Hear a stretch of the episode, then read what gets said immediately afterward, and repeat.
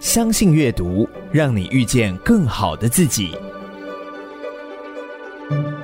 欢迎收听天下文化读书会，我是天下文化研发长，也是今天的节目主持人蔡富娟。今年是天下文化四十周年，我们在节目中邀请了各界读书人，和我们一起推广阅读的力量。那我们今天节目邀请到的嘉宾是雅文基金会詹义志研究员。呃，各位听众，大家好，我是雅文基金会的研究员詹义志。那很高兴今天能够在这边分享阅读方面的一些事情。对，很谢谢特别来参与我们今天的录音哦。那今天会有这样的机会，其实背后有很多动人的连结，尤其是雅文基金会，其实它的创办跟全世界一个知名的婴幼儿品牌非常大的一个代工品牌呃名门实业密切相关。那名门实业创办人郑清明董事长是一位非常低调的企业家。那多年来，其实默默支持许多公益的计划、哦。那像我们天下文化的作者严长寿先生，他主持的公益平台基金会、军医实验高中，还有现在正在台东金樽建设的江贤二艺术园区，背后都有郑清明董事长的大力支持。那其实雅文基金会的成立，也是跟郑清明董事长有非常深厚的关系。那先请詹研究员跟我们分享一下雅文基金会成立的一些背景。好的，呃，雅文基金会其实它的创办人是倪安妮女士，她是来自于美国的。她之前呃来到台湾工作，认识了她的先生郑先生郑清明先生。那结婚之后，他们生下了两个女儿。那其中，她就会发现说，她的小女儿郑雅文，她有这个呃，就是一生出来就听不到声音，就是对于声音都没有任何反应。是那后来到了这个医院去做检查，才确诊是有极重度的听损。嗯哼，那之后，他们也到了那个澳洲做了这个呃植入了人工电子耳。嗯然后，那为了要帮助雅文呃学习听跟说，那倪安妮女士呢，就是去找各种的方式去尝试帮助她的女儿去学习语言。是那后来就发现听觉口语法这是一个非常呃好的一个方法，可以去帮助听损人学习听跟说。哦那吼，所以他就成立了雅文基金会。嗯那也是呃以听觉口语法为主要的一个教学的方式，来帮助我们这些听损儿。嗯那呃到目前为止，我们已经呃成立了大概二十六周年，是对，就是今年是二十六周年，是然后也帮助了超过五千位的这个台湾的听损儿童。嗯哼呃，学习听跟说，哦，所以其实雅文这个名字是郑清明董事长跟他夫人的第二个小女儿的名字，对，对然后等于是我印象中，其实天下文化出版过两本雅文基金会的书，就是《爱使生命动听》，乔安娜应该就是李安妮女士的英文名字嘛，好是，她当时我们出版的时候是四千个，那现在已经是五千个听障的孩子都受到雅文基金会的帮助。嗯那之后我们也还有一本书叫《爱生生不息》，那雅文基金会邀请了十五位朋友来分享他们跟雅文基金会一起走过的历程哦。那在这过程里面，第一个我觉得雅文基金会背后支撑的力量，还有这些听损儿童跟他们的家人，过程中都非常勇敢跟努力。今天这很难得邀请到詹义志研究员哦，那其实很特别的地方是，他本身其实是呃美国堪萨斯大学的儿童语言学博士，那研究的领域其实就是儿童的语言学习、阅读发展跟心理语言学这个领域，其实一般人可能都很不熟悉。那要不要请一下詹研究员先跟大家介绍一下，您当时是怎么样选择了这个领域哦？那随着你的研究越来越深入，那你觉得这个领域最特别的地方，或是最有挑战的地方是什么？呃，我觉得这个要从我大学时候开始说是起，因为我大学是学那个英国语言学系的，读英国语言学哦，系读的，英文是对，然后里面有包括了这个文学跟语言学。是那我本身对于文学比较没有敏感度，就是可能我觉得文学对我来讲有点枯燥乏味。嗯啊，但是我觉得语言学，我在学习的过程当中，嗯嗯嗯我会发现说很多的语言有趣的现象，嗯哦，都是可以从心理的实验去证实的。哦那我本身对于儿童又很有感兴趣，嗯那特别是对于他们的语言的发展也嗯特别感兴趣，因为你可以想想看，就是一个小婴儿从出生到开始会讲话，对有一段期间就是可能都没有在说话，可能是在嗯哼牙牙学语这样子。嗯是可是到了大概两岁之后，他的语言、他的词汇就会爆发，哎、对就会耶变得非常非常的多。是那我那时候就觉得说，哎、为什么会有这样子的现象？嗯哼那我就想说，那背后的机制是什么？是对，然后所以这就开启了我觉得我想要去念儿童语言的一个契机。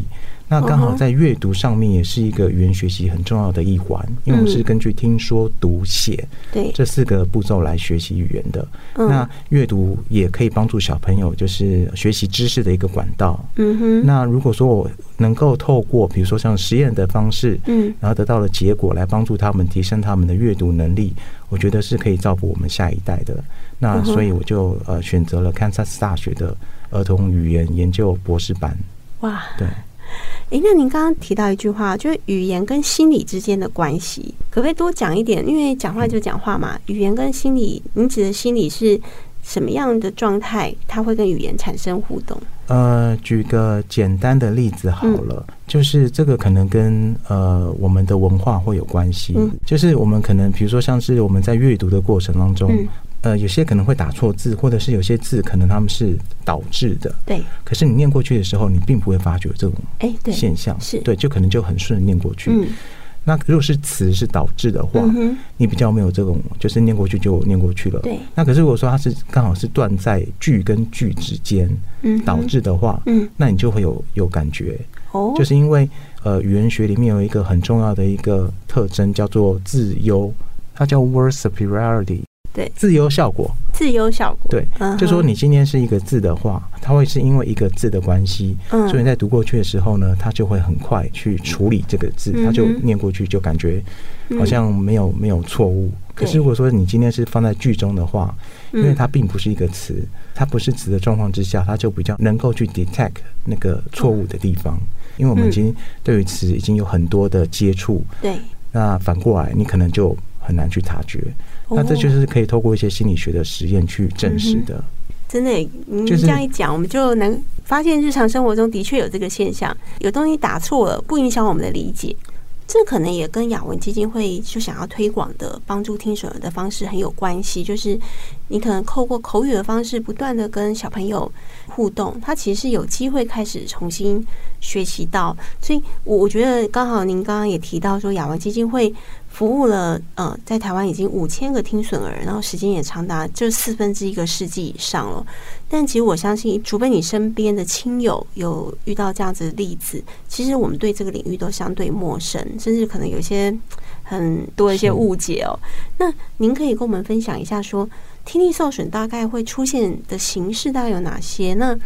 台湾到底有多大比例？就是或是正常人口里面遇到的比例？呃，一般来说，听损的形式可以大致分成三类，但是我们是要先从我们的耳耳朵的构造来谈起，嗯因为这个听损的这个类型会跟我们耳朵构造会有关系嗯。哦嗯，耳朵的构造可以分成三大部分，哼，嗯那包括了外耳、嗯，中，耳跟内耳。嗯哼，那外耳的部分就是包括我们看到的外面的这个耳壳，对我们看得到的对部耳分，哦廓或者耳壳这样是子。那再进去会有一个通道，我们叫做外耳道。嗯哼，那这就是构成我们外耳的一个组主要成。的组成，对嗯哼，然后呢，再过来的话就是中耳，那中耳的话就包括了鼓膜，哦那还有我们以前小时候可能在健康教育学到的三小听骨，哦，对有有有三有小有听那个骨画那个图的时候对，是然后再过来的话就是到了内耳，内耳的话嗯就会有有一个像瓜牛一样的东嗯嗯西，嗯我们叫耳瓜的，耳瓜，对，哦对，然后再进去一点的话就是会到我们的听神经，哦哼，然后再进更进去听神经再连接上去的就是我们的听觉中枢，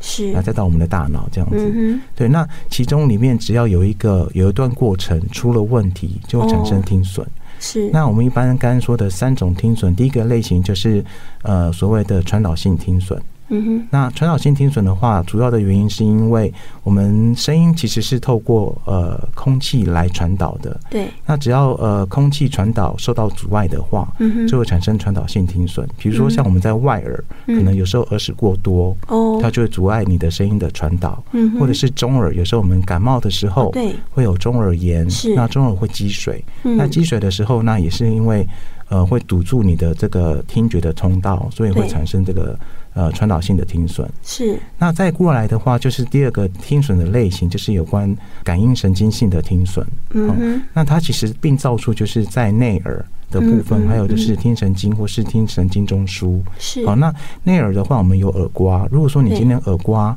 呃受损的话，嗯啊哼那就会造成就是永久性的听损，哦，对，就是没有办法恢复的。是或者是比如说像是你的听神经有病变，或者是你的听神经细小，嗯，那可能在处理声音这一方面呢，就会比较困难一些。嗯那这些都是不可逆的听损。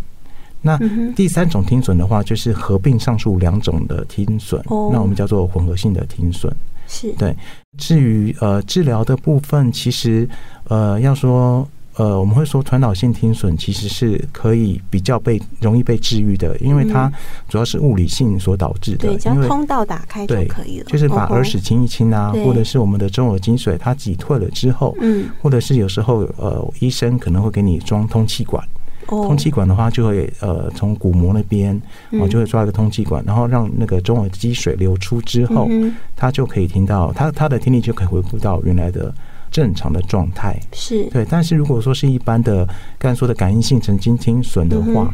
它是不可逆的，对，对，它是没有办法去呃像我们近视可以做镭射手术嗯。嗯嗯，它没有办法，它只能嗯做矫治。是那矫治的方式呢，就是一般来说就呃戴助听器，哦，或者是呃听损更重的话，就可能会开人工电子耳，嗯有对就要植入嘛，对，要植电入子人工电子耳。是，所以台湾的比例有很高嘛？呃，台湾的话，就是根据二零二一年的卫福部的调查，嗯就是我们有大概有一百二十万左右的人有领那个身心障碍手册，嗯那其中有十二万人左右是听损者，哦那也就是代表说每十个这个身心障碍者里嗯面哼就有一名是听损者，是对。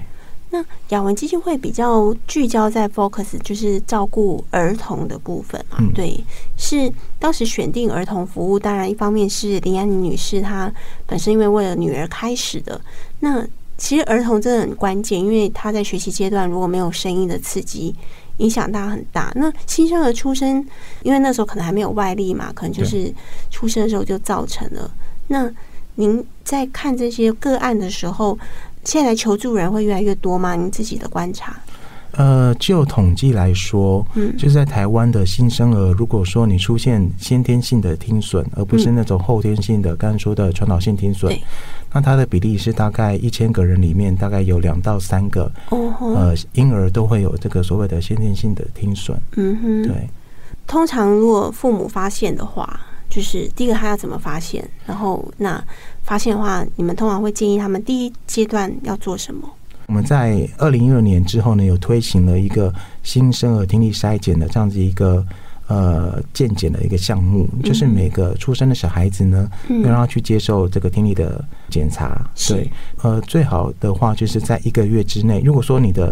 呃筛检没有过的话，最好是让医生去做诊断，就是看你的听损的程度。是，然后再过来的话，就是六个月之内能够尽快接受听语的早疗服务的话，哇，那我觉得就是能够尽早帮助小孩子能够去嗯学习语言。对，其实我觉得最成功，或是看到最让人家欣慰的案例，就是雅文本自己嘛。雅文现在其实表达能力也非常的流畅，是还可以做节目主持人哦。就是，但这个当然是归功于说，呃，乔安娜李安女士就是很早就意识到这个事情，然后早期的协助。那当然说那个年代台湾医疗不方便，所以她也从国外引进了很多医疗的方式。然后除了她自己的女儿，她也帮助了更多的孩子哦。对但是当然很可惜，他现在已经不在了。但是我觉得这个大爱还还透过雅文基金会在持续传递，那真的是我觉得台湾有这样的一个机构是大家的福气。嗯。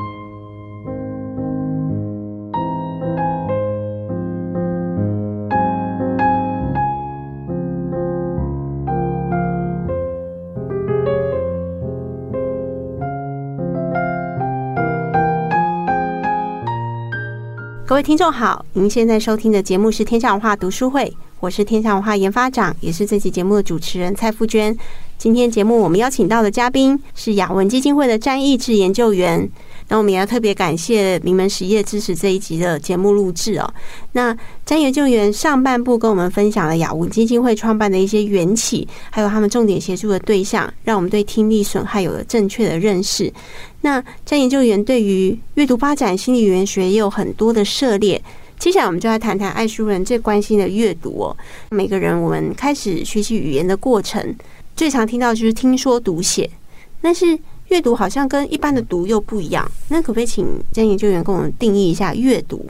还有阅读为什么跟人类的学习有非常大的连接？好，那所谓的这个读，单纯的读的话呢，我们一般就是把这个字音把它念出来，但是并不是称为阅读。嗯那主要原因是因为你读出它的字音，不见得可以知道它的意思。嗯啊，就像我们在学英文一样，有时候我们可以透过自然发音法，把一些那个比较呃难的单字啊，嗯我们根本就不认识的单字，把它念出来。嗯那你念出来，那你不了解它的意思，这就没有办法达到阅读的一个目的。哼，所以其实，在阅读跟读的差别上面来说的话，其实还包括了一个语言理解的成分在里面，就就是你把字念出来，你还要知道那个字的意思是什么嗯啊，就是连字成词，连词成句，连句成段。嗯那这背后呢，都需要有语言方面的支持，你才嗯可以去理解你刚才所念出来的字是什么意思。举中文来讲好了，我们都会有说有边读边，没边读中间。嗯对，那有时候候你可以正确念出那个单字来，嗯它的发音来，但是你不见得知道它的意思，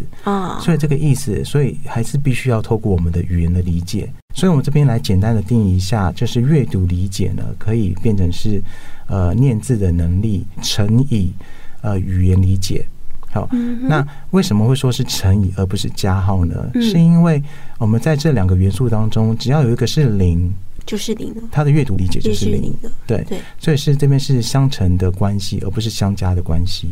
所以很多人都提到一件事情，就是阅读需要上下文的脉络嘛。对对，其实如果你没有掌握上下文的脉络，基本上这个不叫阅读。那为什么阅读好像对某些人来讲，他好像要很花力气才能够读下去，或是说他很容易看到书就想睡觉，或是啊、呃听到有人说哦我有阅读障碍，到底是他不用心，还是说他真的有什么？也许生理上的限制让他有阅读障碍呢？嗯可以稍微说明一下这有什么不一样？哦，好的，就是呃，我觉得谈到说，比如说你看一本书，你可能看不到两三个字或是两三页就想睡觉，呃，不见得是阅读障碍，好、阅读理解嗯障碍这样子。那我觉得可以从三方面来谈起，说为什么阅读会这么的困难，对于某些人来讲、对，第一个就是动机的部分，嗯嗯哼就是说你呃做事情都要有一些动机，对，你才会有那个动力去做后续的嗯哼呃事情。那阅读也是一样，嗯你今天如果说没有这个动机，嗯你去叫你去阅读一本你觉得跟你生活没有关系的，或嗯是说你觉得太难的东西，那你可能就没有那个动机，那你当然就不想念下去。嗯好、哼，那比如说像是呃，我想要学投资理财术，嗯，哦，那你这时候就会有动机，对，动机然后去学，那就会去钻研很多的投资理财方面的书籍。对，对，个这是第一有谈个，到我觉得、嗯呃，阅读会造成困难的一个部分，就是你没有动机。嗯那第二个就是跟你的兴趣有没有关系？嗯好、对，就是呃，有些阅读的东西是你有兴趣的，嗯那你就会有一些背景知识。嗯，那那个个背景知识就可以帮助你去理解嗯这个你所读到的内容。那如果说你今天对这个东西没有兴趣，嗯你一点背景知识都没有的话，嗯那你可能在阅读读不到两三页，可能嗯因为你看不懂，所以你就会停止，就不想再念下去。嗯哼，对，那比如说像是有人喜欢车子，嗯他喜欢研究车子，那你今天拿一本汽车杂志给他看，嗯要比拿一本比如说像是烹饪杂对志。对厨艺的对厨艺的，嗯的杂志给他看的话，当然就是看汽车杂志会比较容易一些。嗯，看厨艺的对他来讲，就是可能天马行空，你不晓得他讲什么东西，是因为这不是他的兴趣。是，对，那第三个跟我们的呃脑内所分泌的那个多巴胺是有关系的。哦这个多巴胺其实就是我们的脑内的一个神经的传导物质。嗯那它有一些功能，嗯啊那比如说像有时候我们呃要期待某件事情要发生的时候，嗯然后脑内呢就会分泌那个多巴胺，哦，那这时候就会让我们有产生这种兴奋、期待的感觉，嗯哼想要获得到一些什么事情的感觉。嗯那比如说像我们小时候，我们要去远足或是去校外教学，嗯前一天我 们就就睡很不兴着嗯奋，会睡不 着，那那就是我们多巴胺分泌的关系。是那在呃看到你的东西，你想要的东西得到实现了，嗯或者是你想要学的东西已经学到了，那我们脑内又会再分泌一次多巴胺。嗯这时候的多巴胺呢，就是让你带出有这个满足的感觉。嗯哼对，那呃，其实这就是一个所谓的自我奖赏的一个历程。嗯哼那我们阅读的过程当中是会花非常非常久的时间。对啊对，所以哦这个自我奖赏的这个过程会拖得非常非常的长。嗯哼那所以有些人就会觉得，哎、读了一半就不想念了，因为他就是没有马马上看到那个成效。嗯哦，那就好比说，比如说我们在打电动玩具好了，有些小朋友喜欢打电动，嗯，那他们喜欢打怪，对那打怪他可能就是杀一下，哎、他怪这马上就就 over 了，是他就可以得到分数，他就马上得到奖励了。对，马上有那所以他成就感会嗯打电动就会比呃阅读来说更吸引他，嗯那哼，阅读对他来说就可能会有一些难度，了解。呃对。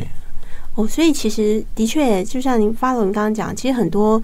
呃教养专家或是推动阅读的学者，都跟家长说，不要管他，他读什么都可以，只要他有兴趣，你就让他读。所以，其实我相信很多人的阅读经验都是从武侠小说开始，是甚至罗曼史小说开始，就是在某一个时期，反正他先开始读，然后开始对于阅读这件事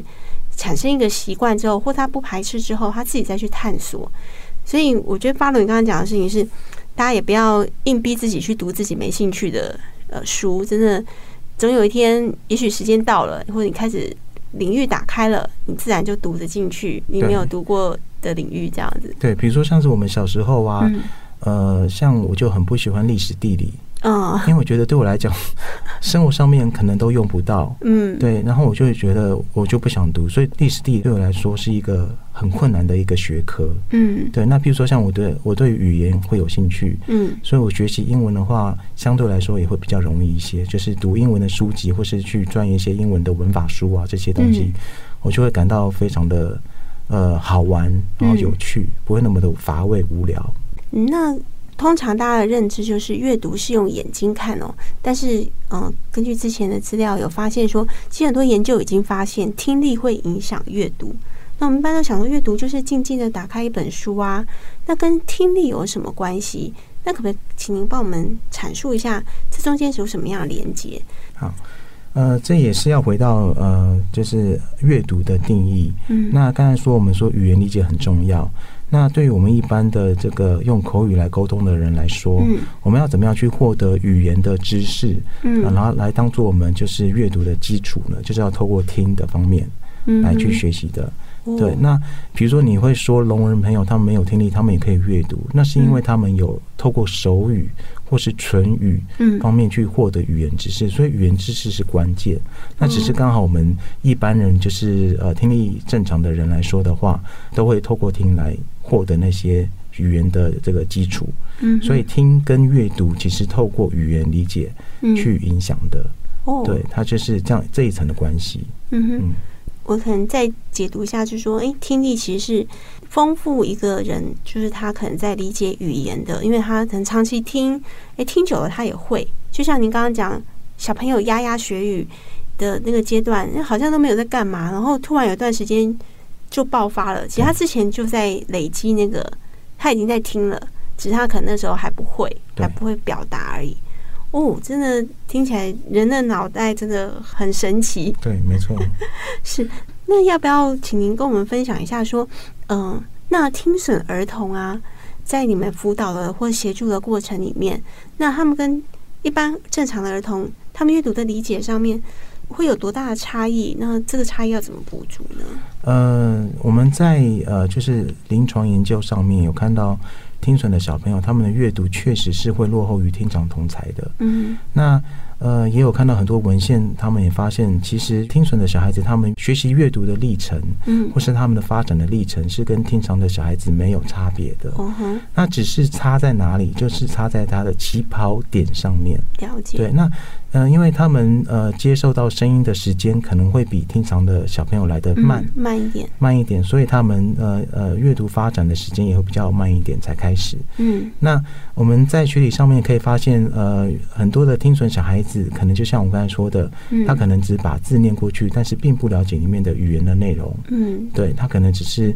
呃单纯的念字，对，哦，那懂因为他缺少语言的刺激，嗯那所以他在理解上面也会产生困难。嗯，那比如说像是我们在阅读有时候会做一些推论嘛，对，那这个听障的小孩子在这一方面的能力呢，就会比这个听损小孩子来的强很多。嗯那从大人的角度来看啊，我们现在觉得阅读就是一个独处的行为，因为最好找一本书啊、咖啡厅，然后一个人慢慢的翻书这样。不过我们大家都发现啊，对于还在发展的儿童来讲，家长如果一起陪读，好像很有神奇的效果诶、或是说，诶，我们想想看，好像国外也常常很鼓励父母要念故事给孩子听。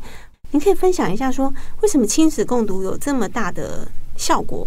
那家长可以怎么做？ OK，那因为雅文基金会呢是服务学前的听损儿童，所以呢，我会以学前的儿童来做一个讲解。好是，那就是第一个，为什么呃亲子共读对于学前的儿童会这么的重要呢？就是因为学前儿童他们的语言还在发展当中，嗯所以其实共读呢是可以促进孩子的语言发展的。嗯哼，因为呃有研究发现说，呃每天如果家长能够挪一些时间出来跟小朋友共读，嗯而且是透过互动式的共读，就不是说单纯的念书给小朋友听的话，嗯嗯嗯可以促进小朋友他们的语言的理解跟表达的能力。嗯哦哼，这是第一点。那第二点的话呢，就是可以增加小朋友的社交情绪的发展，哦，促进他们这方面的发展。嗯因为有很多的小朋友他其实会有一些情绪上面的问题。嗯对，那这时候呢，家长就可以透过比如说一些情绪的绘本，嗯，让这个小朋友呢去跟呃绘本里面的主角他的嗯表情，然后跟他的这个情绪去做一个连接，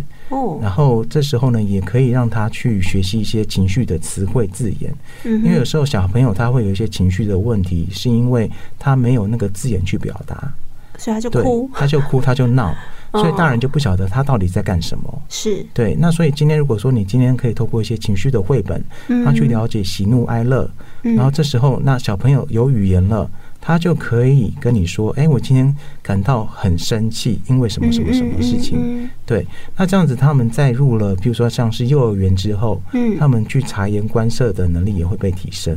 那哦，就会减少他们比如说跟人家在沟通的过程当嗯中，嗯然后不理解别人的情绪，然后嗯，而造成冲突。对，对，所以这是可以提升一个小朋友他在社交互动上的一个很大的一个功能，就是亲子共读。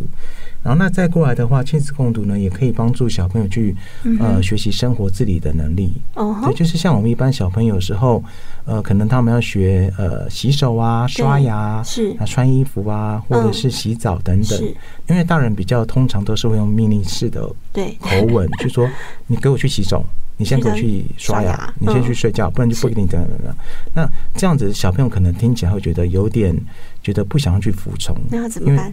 呃，我们就可以透过阅读的绘嗯本，因为很多是绘本都是跟小朋友生活自理是有关系的。嗯哼，对，那比如说像是呃小朋友呢，就会把一些绘本里面的人物啊当做他们的偶像，嗯，然后就是会去听呃偶像他们说的话。嗯，对，那比如说像是巧虎，你就说，对哎、啊，小虎，你看小虎都都会自己洗澡哎、那你是不是要跟小虎一样？嗯那有时候小朋友可能就会问哎、看到小虎都这样子做了，那我也要跟他一样。嗯，那所以呢，他就可能会比较情愿的去做这些做这些事情，这样子。对，巧虎真的是爸妈的好朋友。对，但是巧虎的效果可以维持到哪个阶段呢、因为到一个阶段，小孩子一定觉得巧虎哈，我不要再看到他了，大家这可个以要骗看，小孩到我什觉么得还阶是要段？看一下嗯，个别差异耶。是，对，因为在学龄前的，我觉得应该都还 OK，、可到嗯学龄之后，可能有些、嗯开始有一些呃接触更多的一些世界上面更多的人事物的时候，嗯可能他对于巧舞的这个依赖性就没那么的强，但是还是有看到有一些小朋友嗯，，到了可能五六年级的时候，还抱着巧虎的玩偶在那边睡觉，都有可能对连接他的度依赖很性高很高，对。嗯但是有些小朋友可能到了一二年级，他可能就觉得，哎、巧虎对他来讲就没有吸引力，他可能嗯就开始崇拜，比如说像是韩国的偶像啊或是什么一般的嗯唱跳团体这些等等是，对，还嗯是是要看个别的差异，我对。对您刚刚讲的时候，有时候我们在路上啊，看到那个爸妈跟小孩子两个在斗气呀、然后小孩子就只有哭跟闹。其实像您刚刚讲，哎，也许帮他定义他的情绪，对他也许就可以把情绪 calm down 下来，因为他发现他可以跟你沟通。对，嗯、刚刚有提到亲子共读的效果，那你因为像现在其实因为有很多 A P P 呀，都可以播故事给小孩听，是。那你觉得家长这样就够了吗？还是你建议他用什么方式可以让亲子共读的效果更好？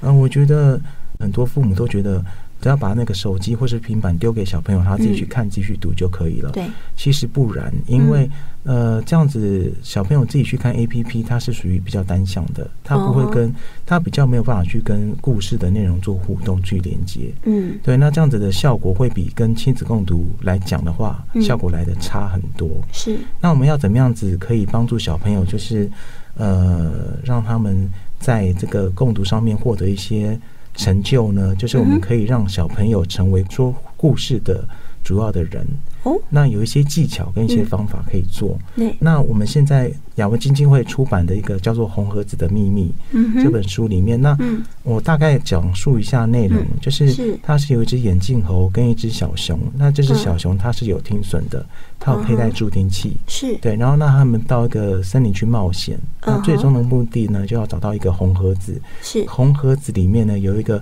呃很会让人惊喜的，对，很惊喜的秘密在里面，他们去寻到这个红盒子这样子。哦是所以那我就以这本书来当做一个教材，然后对来提供一些方法，可以嘿让小朋友呃成为说故事的人。好嗯，确定那第一个方法呢，我们就是可以引导孩子开口说话，好，就让是他不自己是讲对，让他自己说。哦哈，比如说像呃，我们可以问一些问嗯题，就是说，哎、小熊出门前他都要做些什么事情啊？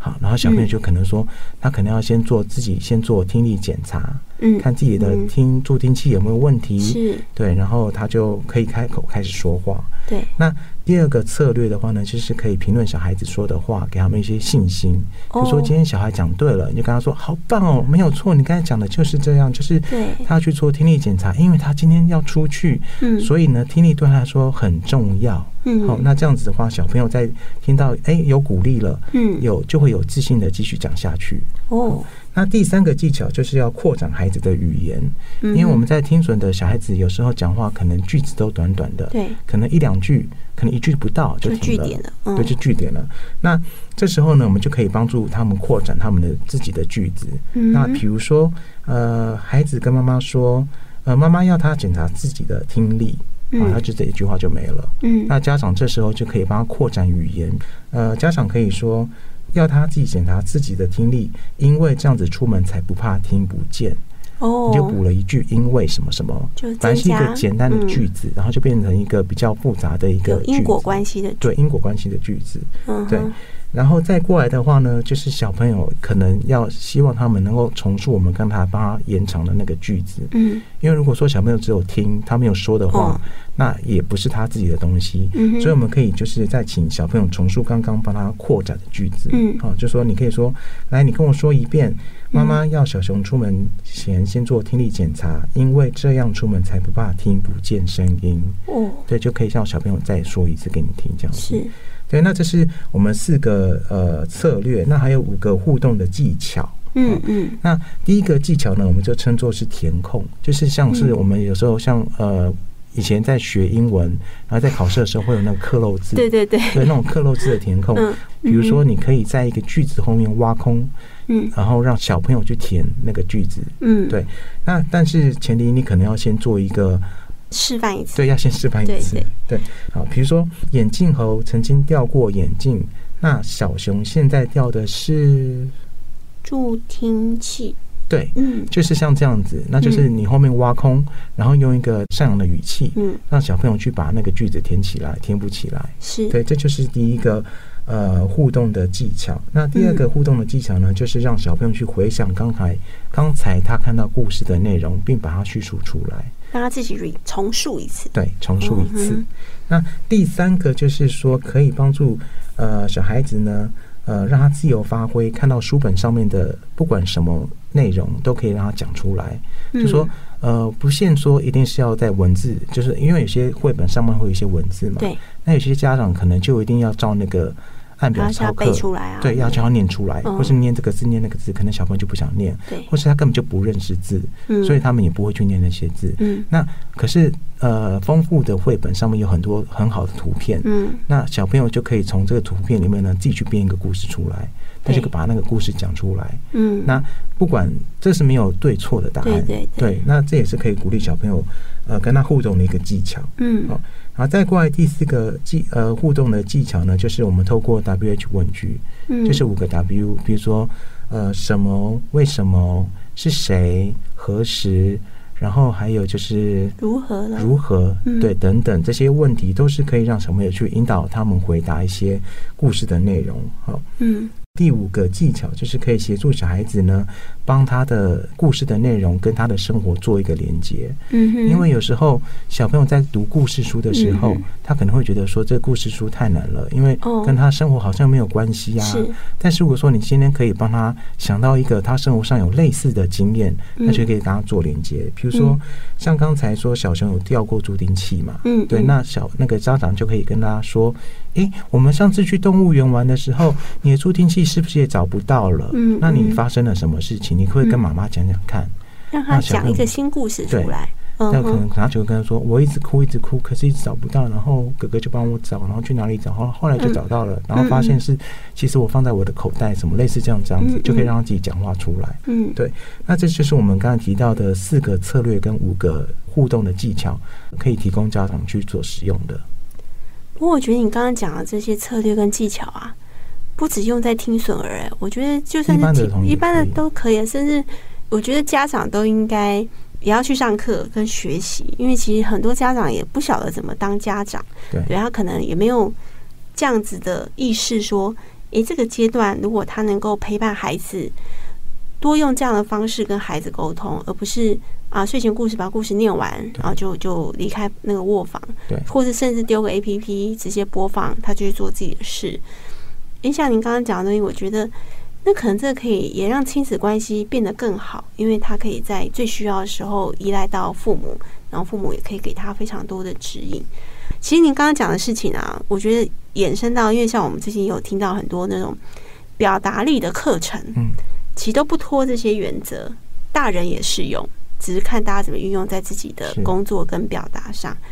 哦，这真的是有时候我们都把语言当成太习以为常了，因为我们从小就习惯，习惯，对，但真的去解析的时候，你才会发现，哦，原来它后面是这样层层叠起来的。是好，回到雅文基金会的使命哦，就真的很感谢，就是名门实业，嗯、也长期的支持雅文基金会。那我雅文基金会也这么多年来陪伴台湾的很多听有听损儿童的家庭一起一起成长。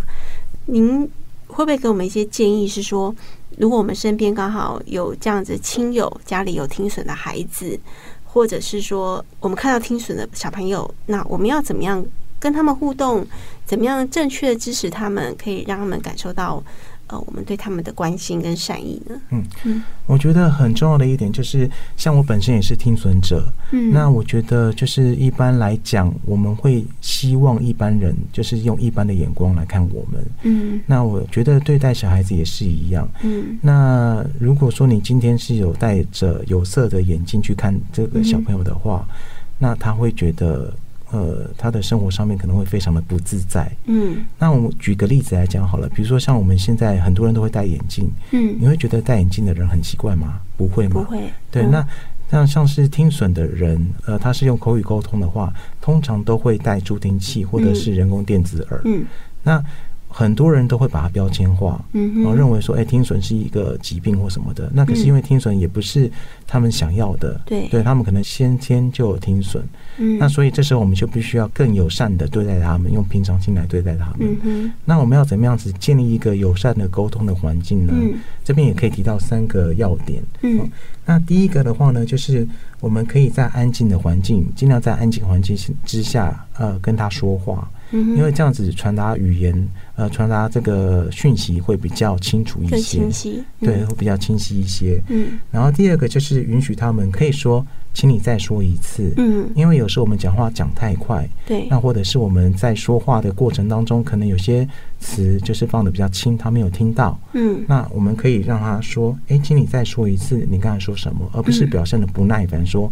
为什么我讲的都没听到？”这样会让他觉得很受挫折。是对，所以就是可以让我们去呃嗯 catch 到他们刚才有没有听清楚或是听不懂的那个讯息这样嗯是子。然后第三个的话，就是最好站在他们面前说话。嗯那一哼方面就是他们可以直接听到你说话，嗯二方面的话呢，就是可以让他呃看到你的面部的表情，那表情有时候可以去帮助你去了解嗯他说话的内容。对，嗯那我觉得这三点都是呃非常重要的。我们可以在生活当中，如果碰到听损的朋友，嗯或者是呃听损的小朋友，我们都可以用这些方式来跟他们一起相处。对，嗯哼。我觉得那就更是一个文明社会应该有的表征，是就是对于所有事情都是包容，而且是平等的对待。其实像我看，我们其实有个同事的小孩就是听损儿，那我看他们父女的互动的时候，我觉得爸爸完全没有把孩子当成是一个有障碍的孩子，他也很认真的跟他沟通，就像一般的父母跟小孩沟通一样。我相信在那样的互动模式下，小孩也不会觉得自己好像就跟别人不一样。对其实这个可能对他的成长会更有帮助。对哦，我今天真的很高兴能够听到詹一之研究员跟我们分享的这些，其实我们都没有意识到，我们能够正常的听说读写，其实是经过多复杂的 process。那如果遇到有障碍的朋友、孩子，或是我们周围的一些同事、友人，我们其实要更能够理解跟体谅他们在 process 这个过程里面需要我们给他什么样正面的协助。嗯，那我们再次谢谢詹研究员。谢谢大家，谢谢。感谢您的收听，那未来也继续收听我们天下文化读书会，相信阅读让你遇见更好的自己。我们下次再会。